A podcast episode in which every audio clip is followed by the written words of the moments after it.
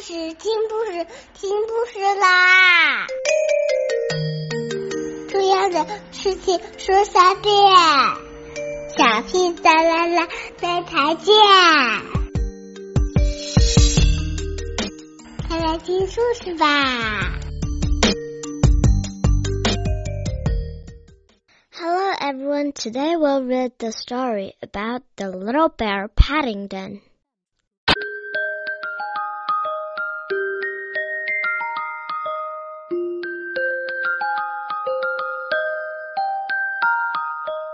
There was an air of great excitement. It was news to Paddington that Mr. Brown actually painted and he was looking forward to see a picture by someone he knew. On the platform, several important looking men with beards were bustling about talking to each other and having their arms in the air.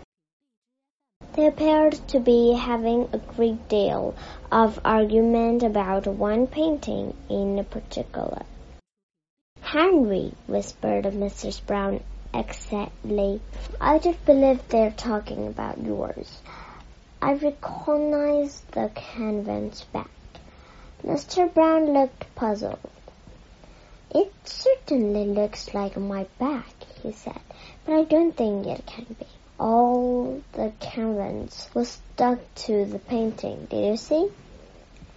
Just as if someone had put it inside while it was still wet. I painted mine ages ago.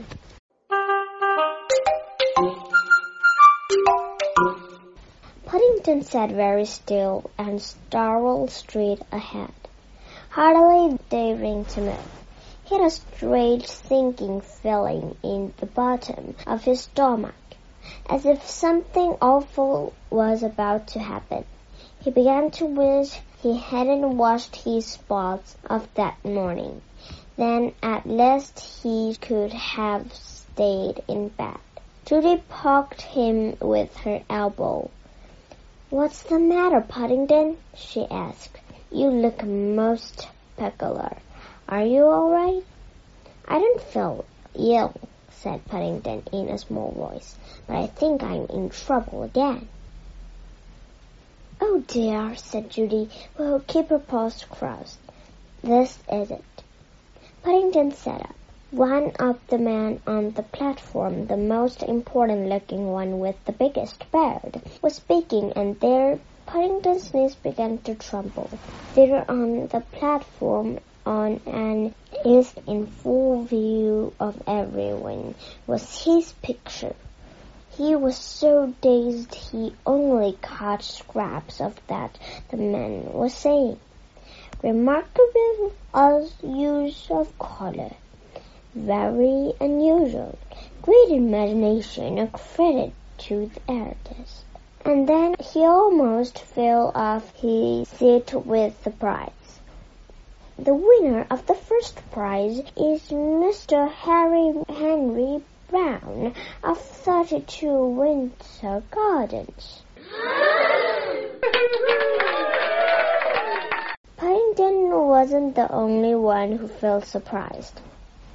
Mr. Brown, who was being helped up onto the platform, looked as if he had just been struck by lightning. But he started.